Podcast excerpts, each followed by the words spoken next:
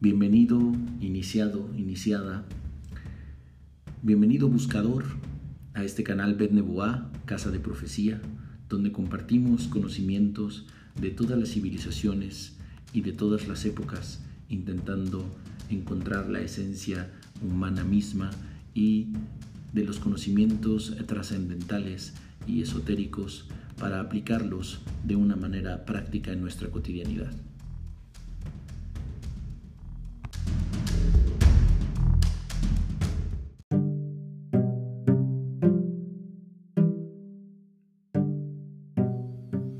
Bueno, vamos a continuar eh, con la segunda parte de la introducción antes de comenzar la lectura en frío de eh, los cuatro libros clásicos de Confucio eh, que considero muy importantes para la formación de cualquier iniciado. Mm, desde mi punto de vista son los principios básicos ya que como vamos a estar siempre predicando en este canal, una persona puede tener vastos conocimientos esotéricos, eh, místicos y sin embargo eh, la cuestión de conducta eh, ética, moral y comportamiento no necesariamente van atenidos a esto y se requiere una formación especial. Es por eso que estamos iniciando este canal con los escritos de Confucio. así que bueno, vamos a ello directamente.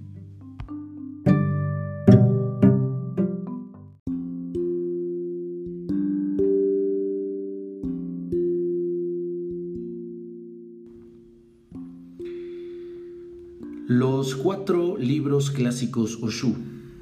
Eh, se trata de los llamados clásicos por excelencia y son los que presentamos en nuestro volumen. Sin embargo, también existen dudas sobre la autenticidad de la obra, sobre si fue escrita personalmente por Kuntze. Pero nadie vacila en afirmar que contiene todas las doctrinas inspiradas por el maestro.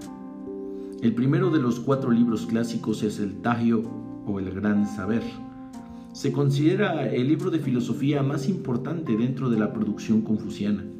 En la época de los Han se pretendió restarle autoridad y se atribuyó al nieto de Kunze, Kunki. El Tagio estaba destinado a exponer los conocimientos propios de la gente madura, en contraposición con el Chuking o pequeña ciencia, en la que explica los deberes de los alumnos y los conocimientos básicos para los niños. Los periodos siguientes de la dinastía Han son contrarios a Confucio y a su doctrina. Desde el 221 a.C., en el que cae el último Han, se suceden en el celeste imperio siete dinastías, en medio de una etapa de luchas y turbulencias. Es el momento en el que el budismo se afianza en China. Con los Tang de 618 a 907 se consigue el desarrollo del mercantilismo y el apogeo de la burocracia pero Confucio sigue en segundo término. Al caer los Tang, volvemos a encontrarnos con un periodo de anarquía política y cultural que se desembocará en la entronización de los Sung en 1900, eh, de 1960 a 1280. Con ello se devolverá el prestigio a todo lo antiguo y sin influencias extranjeras y sobre todo a, a Confucio.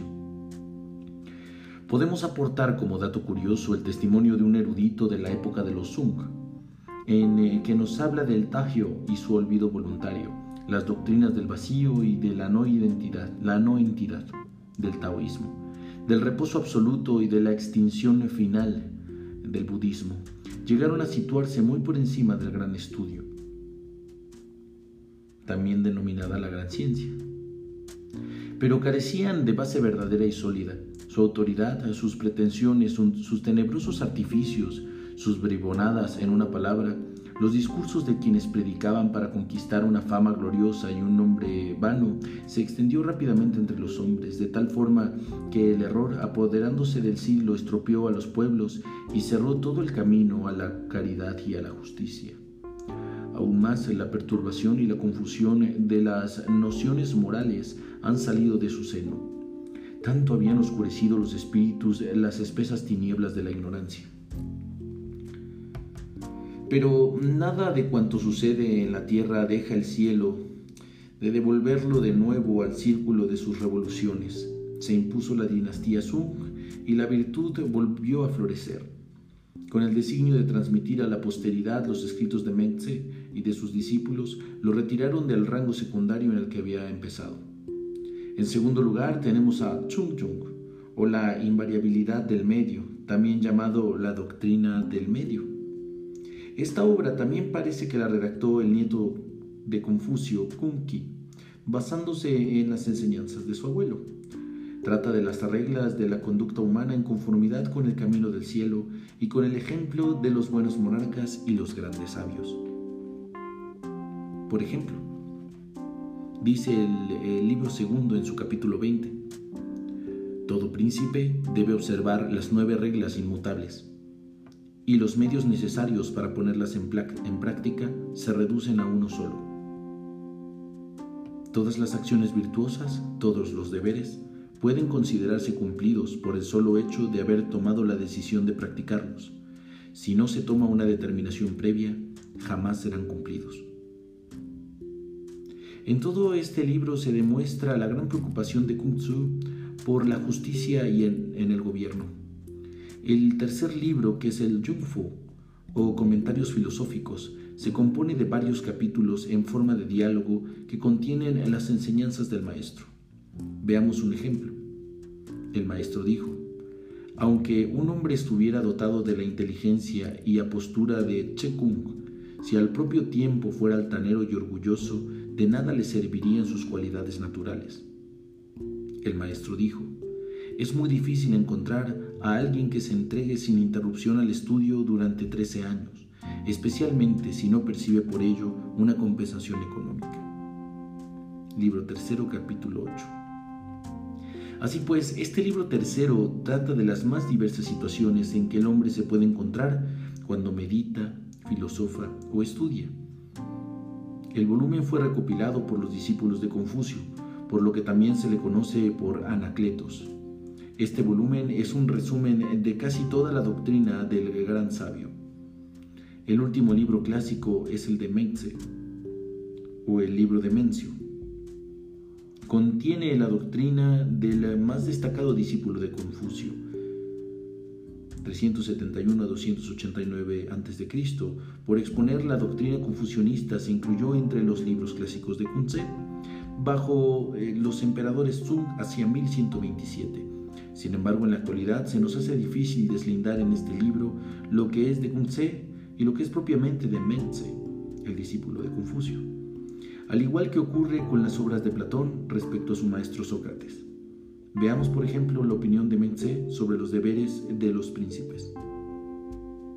Mengtse dijo, a los hombres se les conquista con la bondad y la justicia, pero todavía no he conocido a nadie que haya intentado poner en práctica este principio. Para ganarse el afecto de los hombres es preciso tratarles con amor y justicia. Si se cuenta con el afecto de los hombres, resultará fácil gobernar el imperio entero. Nadie podrá mantener en paz su reino, ni obtener la soberanía sobre todo el imperio si antes no se ha conquistado el, corazón de sus súbditos. Libro cuarto, capítulo 2. O sobre las virtudes de la, de la nobleza humana. La principal diferencia entre el hombre noble y el vulgar consiste en que aquel que sabe conservar la pureza de su corazón, consiste en aquel que sabe conservar la pureza de su corazón el hombre noble es bondadoso y cortés con todos.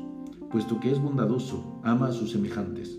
Porque es cortés, respeta a todo el mundo.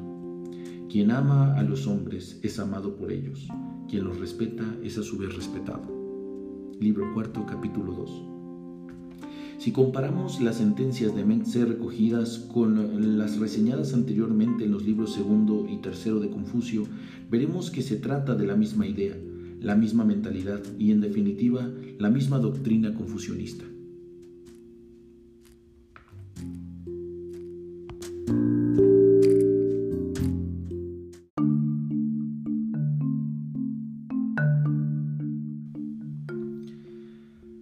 Los cinco King o Ting. Aquí se reúnen los libros cuya existencia parece anterior a Kunze pero no obstante, el maestro recopiló, refundió y comentó. Así llegaron a nosotros. Primero tenemos el Jiking, o libro de los cambios. eh, también conocido por el canon de las mutaciones, el famoso I Ching. Por muchos eh, se le considera el I Ching como el libro más antiguo de China. Su paternidad eh, se atribuye al célebre Sipe, canonizado posteriormente con el nombre de Wu Wang, el fundador de la dinastía Zhou, a la que Kung Tse consagró gran parte de sus investigaciones. No obstante, las ideas que se expresan en el libro son todavía más remotas, ya que se atribuyen al mítico emperador Fuxi de 2852 a.C. El I Ching es sin duda un tratado de adivinación. Interesó mucho a Kung Tzu, especialmente en sus últimos años. El lenguaje de este libro es el llamado de clave sumamente conciso. El eh, el Chuking o canon de la historia comienza con el mítico emperador Zhao, 2356 a.C., que era uno de los modelos morales de Confucio, y termina con Wang, 781 a.C. Kung Tzu coleccionó todo este material histórico a base de los anales de las dinastías Jia, Chang y comienzos de los Zhou. También recibe otros nombres, como documento clásico, libro de los documentos, y los chinos lo llaman además Changsu. El Qigong, Qigong, Qigong, Qigong o libro de las canciones también es denominado canon de la poesía. Se compone de 300 canciones antiguas chinas recopiladas por Confucio. El Liki o libro de los ritos representa la divergencia sobre su paternidad. La mayoría de los tratadistas de Kunze niegan la autoría, su autoría de, en este libro, pero debe afirmarse que la influencia de la escuela de Kung Tzu respira en todo su contenido y expone las ceremonias tanto religiosas como de etiqueta palaciega y las reglas de un buen gobierno durante los eh, comienzos de la dinastía Zhou. Hoy en día se ha comprobado además que gran parte de esta obra se añadió en época posterior al maestro, en particular hacia el siglo II. Los Chumchin, conocidos como los Anales de Primavera y Otoño, son la obra que con más singularidad se puede atribuir a Confucio. Narra la historia del Ducado de Lu desde la fecha en que el canon de la historia termina y abarca desde el año 722 hasta el año 484 a.C. Quizá Confucio lo encontró empezado y decidió finalizarlo Parece que cuando terminó ya pasaba de los 70 años y se trata únicamente de un desarrollo en forma de anales de los acontecimientos del Ducado de Lu. Obras menores. Otros libros de Confucio son La piedad filial y las tradiciones familiares. Parece ser que según varios estudios, em, que aunque exponen la doctrina confucionista no son directamente obra del maestro, sino de sus discípulos, pero no hay ninguna duda de que forman parte de su escuela. el confucianismo. La doctrina de Kung Tzu no es una nueva religión ni una mística renovadora. Es algo mucho más sencillo y humano. Es solo una filosofía práctica. La vida para Confucio es la necesidad de alcanzar la perfección, por lo, cual, por lo tanto, cualquier momento de nuestra existencia tiene como único objetivo la propia perfección, cada uno dentro de su ambiente y de su trabajo. El libro primero en el capítulo 1 dice, ante todo, es preciso conocer el fin al que debemos dirigir nuestras acciones. Es necesario descubrir nuestro destino para poder tomar la firme determinación de dirigirnos a él. Este es el primer y gran argumento de la filosofía confucionista, y a su alrededor se articula toda la ideología en busca de la paz interior, conseguida a través de una vida serena, gracias al conocimiento previo de la determinación a seguir.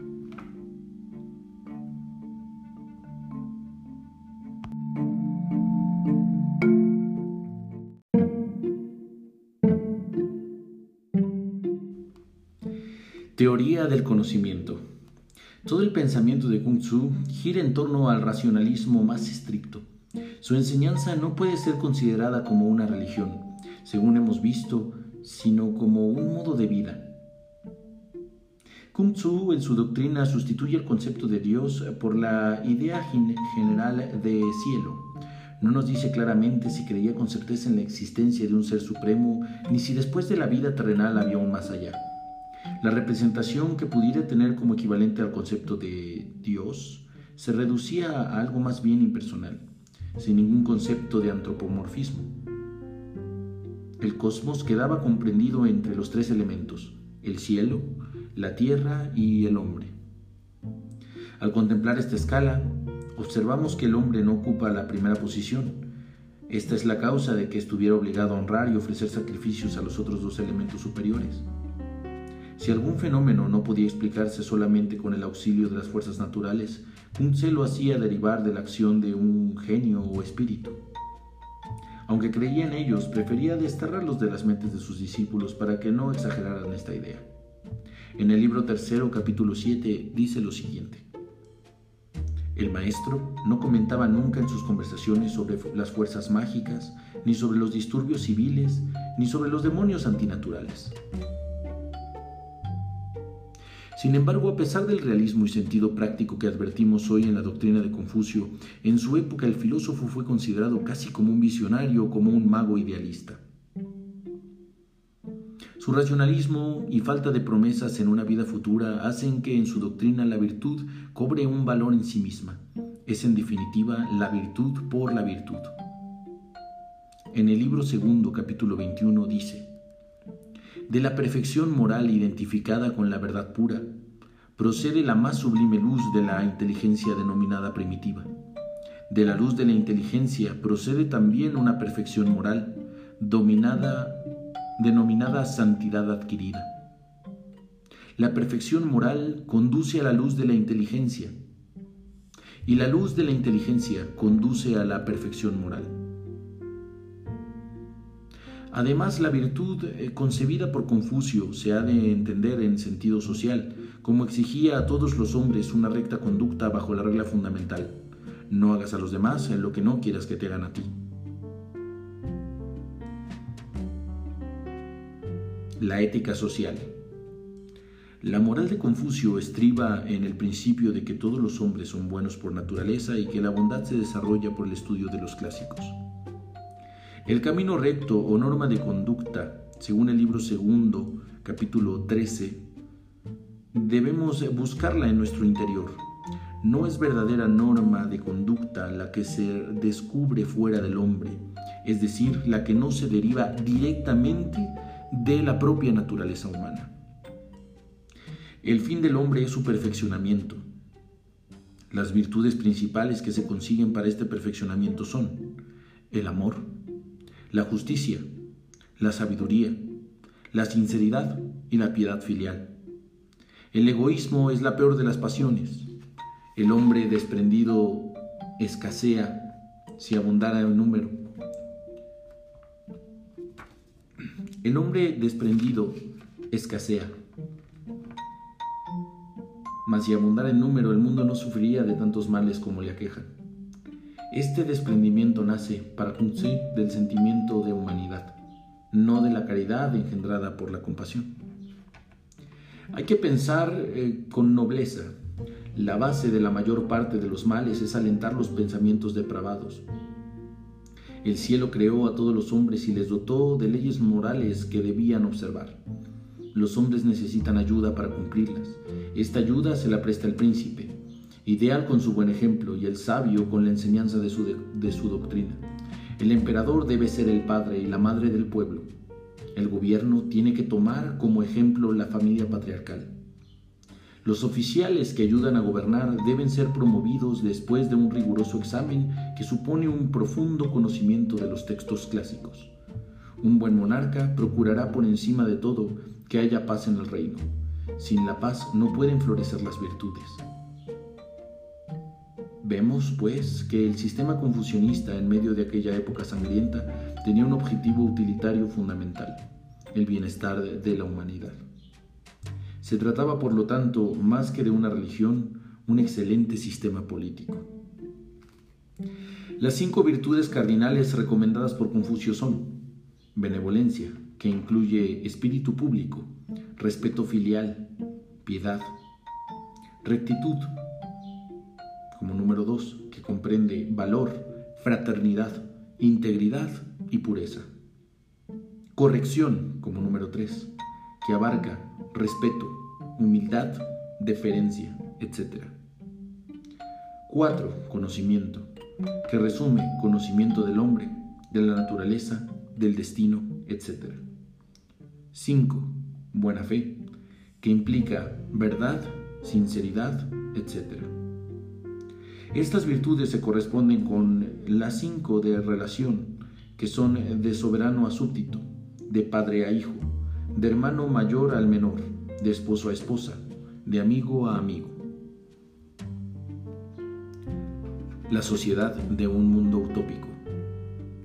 Kung Tzu sistematizó la idea de un mundo utópico, donde reinaran la felicidad y la perfección. En su obra La Gran Ciencia, en este libro se ve que Kung Tzu fue antes que nada un profesor moralista. En la base de su sistema está la investigación de las cosas por la razón y el conocimiento. Kung Tzu habla siempre de ideas objetivas, racionales y positivas. Es un constructor del mundo ideal en esta vida. El conjunto del sistema de Kung Tzu está basado en el conocimiento de la naturaleza humana. Un hombre que no busca otra cosa que el bien de sus semejantes, que posee en su corazón todas las virtudes, que conoce la doctrina de los antiguos emperadores y la transmite a los demás, ¿no cumple con ello una función positiva dentro de la sociedad? Según el libro cuarto de Mense, capítulo 5. Los instintos de los hombres son sociales y tal como hemos dicho, fundamentalmente buenos. El egoísmo es un producto artificial y del mal que debe evitarse para vivir socialmente según Capiletti, 1963. También Kutze eh, fue un seguidor del Tao, como de Lao Tzu, pero es un Tao más humano, al que considera como Li, y que comprende todas las reglas de conducta humana, las tradiciones y las leyes de la vida familiar, social y estatal. Confucio enseñó al pueblo chino a pensar en función de la moral de esta vida. En este sentido preparó el terreno al budismo, pero no con la elevación de éste. Para Kung Tzu, el hombre superior aprende incansablemente a fin de obtener la realización de sus principios. Solo de esta manera puede alcanzar la perfección y estar capacitado para desarrollar una labor en la colectividad. Esta etapa educadora partirá de la propia familia para pasar al resto de, de los compatriotas y de aquí se proyectará a toda la sociedad humana.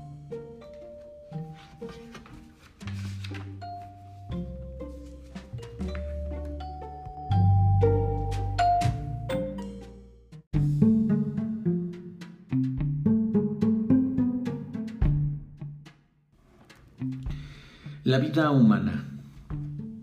Así comprendía Kung Tzu las bases que definen la vida del ser humano, la conservación de la familia, el servicio de la patria y el amor a la humanidad.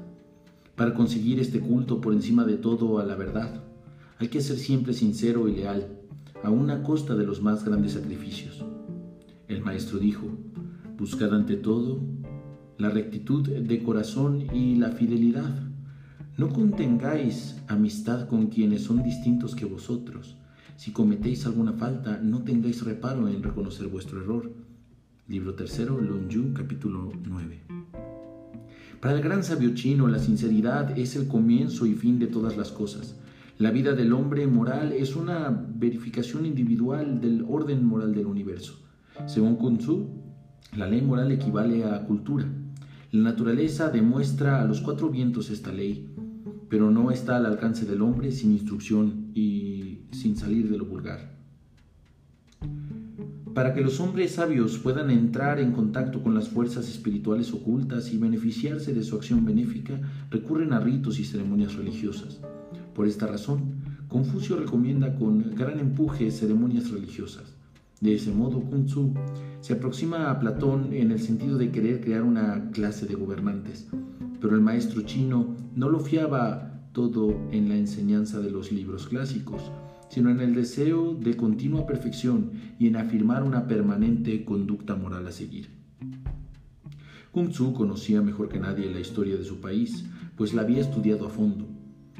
Confucio, por lo tanto, cuando mm, preconizaba el regreso al pasado, lo hacía con fundamento, ya que partía de la base de que la historia es la maestra de la vida Era natural que esto sucediera así, pues vivía en una época en la que el caos y la anarquía triunfaban por doquier, tal como lo hemos platicado. Así pues, el arte del buen gobernante consistirá, según Kung Tzu, en mostrar una buena conducta y un buen carácter. Para ejemplo de sus súbditos, la siguiente regla será el saber elegir a sus colaboradores. Dentro de la moral confucionista ocupa un lugar muy elevado el de la sinceridad para con los demás seres, es decir, la lealtad. La lealtad del hombre para con su familia, para con su patria y para con la humanidad entera. En el libro cuarto de Metzel, capítulo 6, dice, un hombre que no busca otra cosa que el bien de sus semejantes, que posee en su corazón todas las virtudes, que conoce la doctrina de los antiguos emperadores y la transmite a los demás, ¿no cumple con ello una función positiva dentro de la sociedad? Si el carpintero y el herrero deben ser alimentados como compensación de su trabajo, ¿por qué se niega este derecho a quien entrega con todo su ser a la práctica del bien y de la justicia?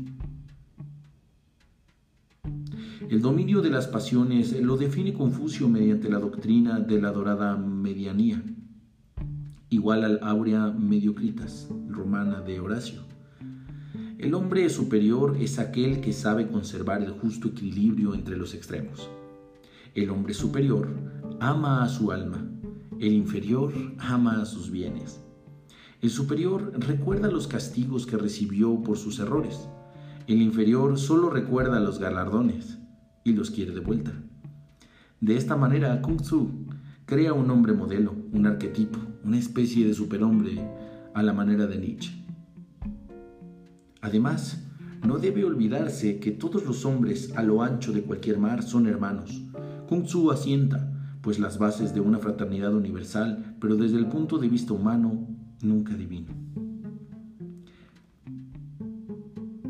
Las creencias espirituales.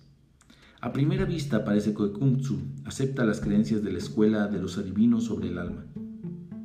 Creencias eh, bastante complicadas. Podríamos considerarlas como una mezcla entre las creencias egipcias y la transmigración de las almas hindúes, junto con el culto a los antepasados de la tradición china. Pero para Confucio lo más importante de la vida espiritual es la piedad filial. Según el gran sabio entendía, es algo más que el respeto a los mayores. Se trata del conjunto de las más profundas aspiraciones de la raza, la piedad filial comienza con el amor a los padres y madura en el servicio al Estado y finaliza con la lealtad sin excusas a toda la verdad. En el libro tercero de Lung Yu capítulo 2 dice, Cierto hombre preguntó a Kung Tzu, Maestro, ¿por qué no ejerces ninguna función pública? El maestro respondió, los que ocupan cargos públicos solo deben practicar la piedad filial y el mutuo respeto entre los hermanos de distintas edades. Por ello, quienes practican tales virtudes ejercen ya funciones públicas que contribuyen al buen orden del Estado. Es decir, los que ocupan cargos públicos no son los únicos que ejercen funciones públicas.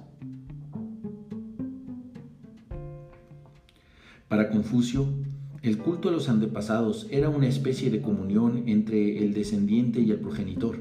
La forma más usual de esta ceremonia consiste en una comida frente a la tableta o símbolo del difunto, donde constan todos los datos referentes al antepasado. La piedad filial y el culto a los antepasados son dos nociones que han influido no solamente en el celeste imperio, sino también en el Japón. También la metafísica de Kung Tzu es muy particular, a pesar de su racionalismo. Tien era el Dios supremo que gobernaba el mundo por la providencia y solo castigaba en la vida presente. Y Yang era el principio masculino, el engendrador y luminoso, opuesto al Yin, que es el principio femenino de generación, es el principio oscuro. La exteriorización de estos principios es el Dios supremo Tien. Existen además diversos dioses en la naturaleza, la tierra, el sol, la luna y más. Una conciencia lógica del culto a los antepasados era la adivinación.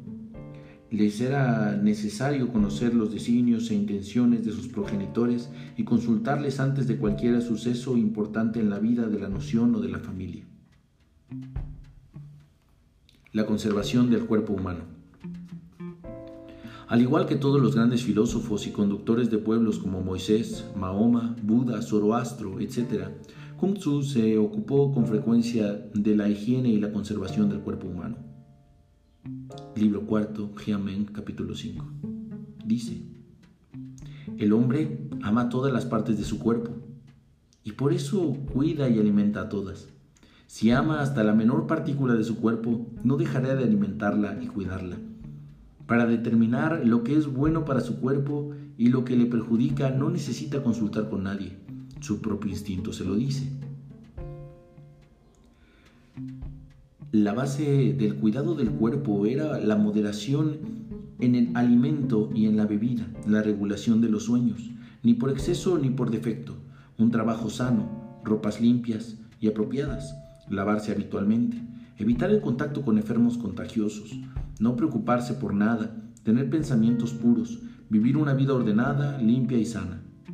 El mismo Kung Tzu predicó con el ejemplo. Tengas en cuenta que se trata de las mismas prescripciones que dan en el taoísmo. Practicó el baño con frecuencia y obligó a los emperadores a utilizarlo con igual em, mesura. Sentía franca odiosidad a las drogas que después, tanto que después tanto se generalizaron en China.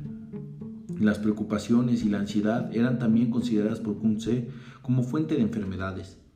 La virtud constituía el secreto de la larga existencia. A pesar de toda su ciencia, el gran sabio conoció muy poco la naturaleza femenina. Según Confucio, las mujeres eran la fuente de todos los males. Así se comprende el fracaso de su matrimonio. La obra de Confucio, con sus fallos y virtudes, no deja de tener extraordinario mérito de haber contribuido a que el inmenso pueblo chino se encontrara a sí mismo durante, el mayor, durante la mayor parte de su historia. De allí su instintivo aislacionismo.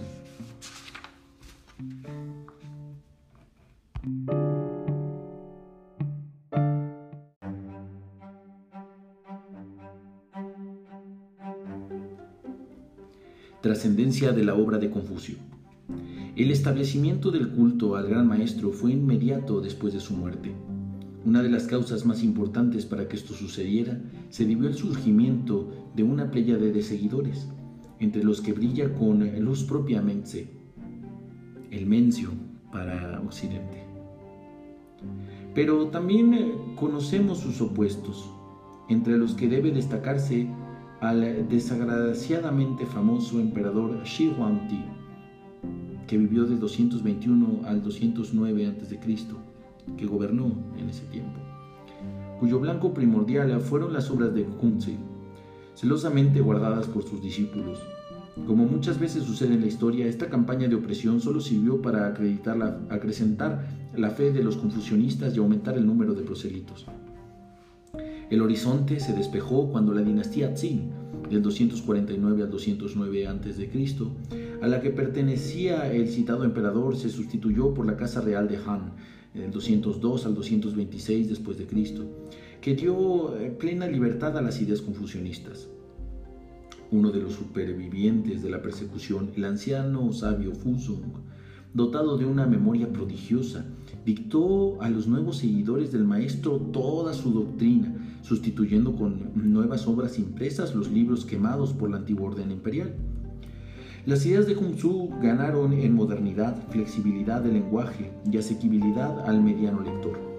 Pocos años más tarde aparecieron algunos ejemplares de los libros clásicos auténticos que habían sido celosamente ocultados. Estos clásicos fueron bautizados como clásicos eh, de la antigua escritura. La tarea de unificación de estilos y pensamientos de los libros clásicos antiguos y nuevos fue encomendada a un equipo de letrados, dirigidos por el gran ensayista y filósofo Chen Huang. Este trabajo se realizó con extraordinario tacto.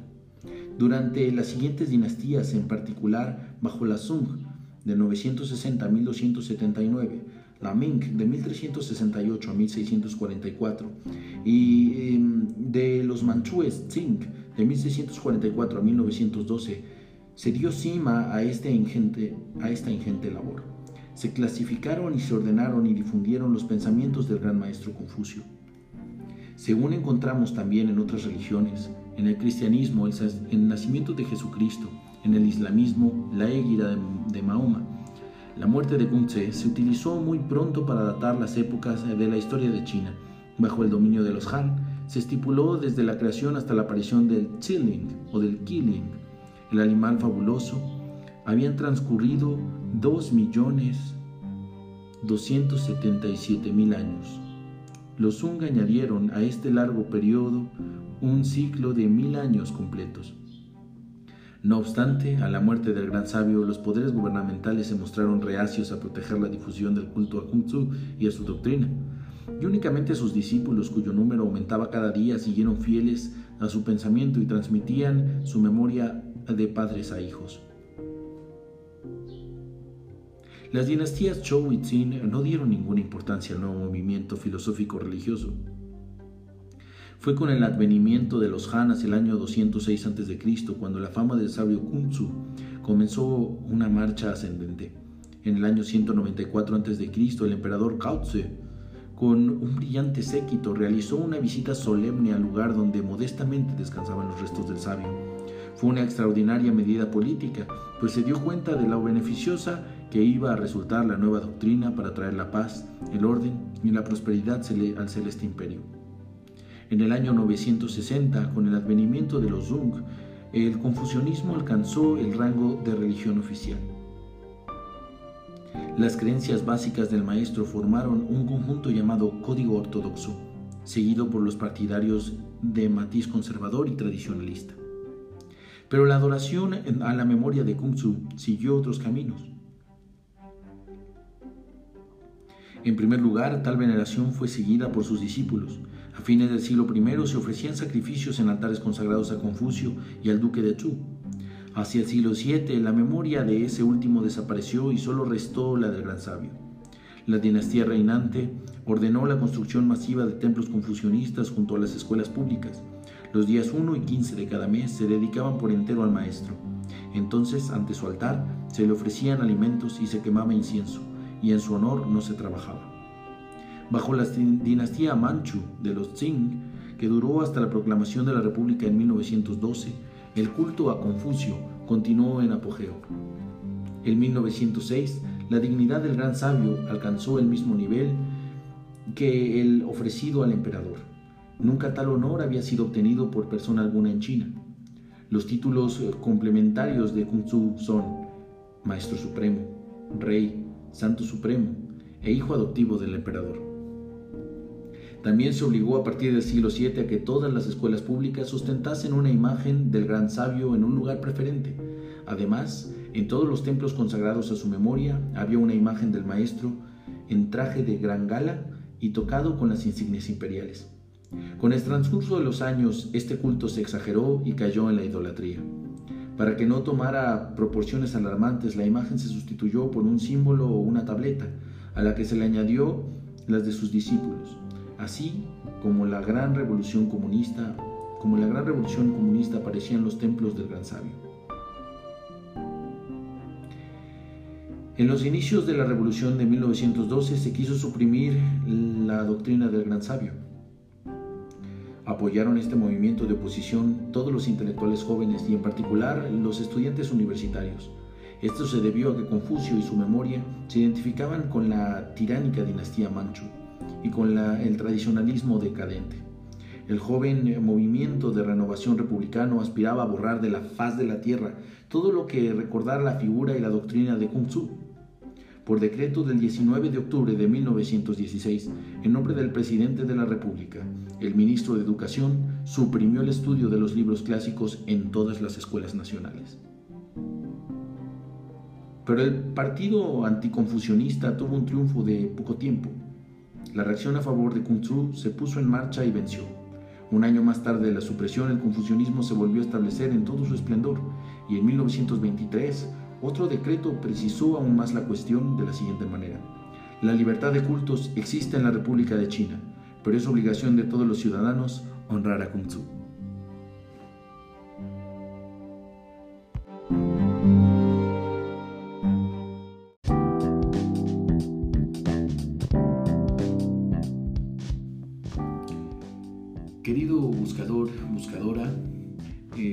Si esta es tu primera vez en el canal, vamos a iniciar el estudio del Tagio, de la gran ciencia, primeramente dándole lectura eh, y después vamos a dedicar un eh, breve comentario al respecto y con los comentarios de todos ustedes vamos a enriquecer todo el estudio. Así que bienvenido y bienvenida a este canal Bet la Casa de Profecía y eh, nos estaremos escuchando muy pronto. No te pierdas el siguiente capítulo, que es el inicio del estudio del Tagio, el gran saber.